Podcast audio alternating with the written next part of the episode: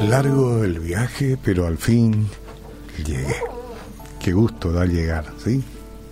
Si el viaje es largo y a veces el viaje es placentero, agradable, y otras veces seguramente con ciertas dificultades, pero llega. Y todas las llegadas tienen, por supuesto, un sentimiento especial. Bueno, la ansiedad. La ansiedad es una pista ideal de aterrizaje para el diablo. Voy a leer 1 Pedro 5, 6 al 10. Humillaos pues bajo la poderosa mano de Dios, para que Él os exalte cuando fuere tiempo, echando toda vuestra ansiedad sobre Él, porque Él tiene cuidado de vosotros. Sed sobrios y velad, porque vuestro adversario el diablo, como león rugiente, anda alrededor buscando a quien devorar. Conectemos esa expresión, echando toda vuestra ansiedad sobre Jesús. ¿Por qué? Porque el diablo como león rugiente anda alrededor buscando a quien devorar. Por eso dije, la ansiedad descontrolada, desmedida, es una pista de aterrizaje para el enemigo de nuestras almas, a quien tenemos que resistir firmes en la fe, sabiendo que los mismos padecimientos se van cumpliendo en vuestros hermanos en todo el mundo. Mas el Dios de toda gracia que nos llamó a su gloria eterna en Jesucristo después que hayáis padecido un poco de tiempo, Él mismo os perfeccione, afirme, fortalezca y establezca ahí la palabra.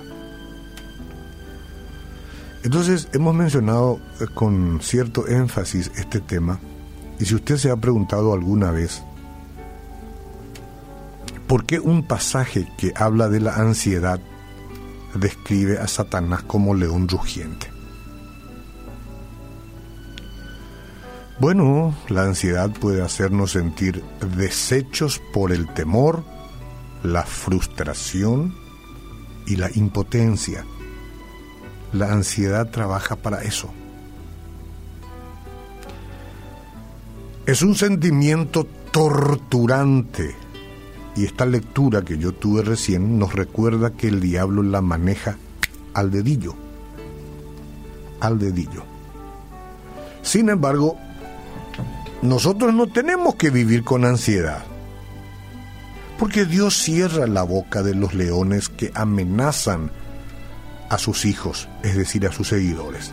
Podemos ver eso con Daniel allá en el capítulo 6 eh, y versículo 22. Pedro habló de cómo podemos mantenernos alejados de las mandíbulas de la ansiedad.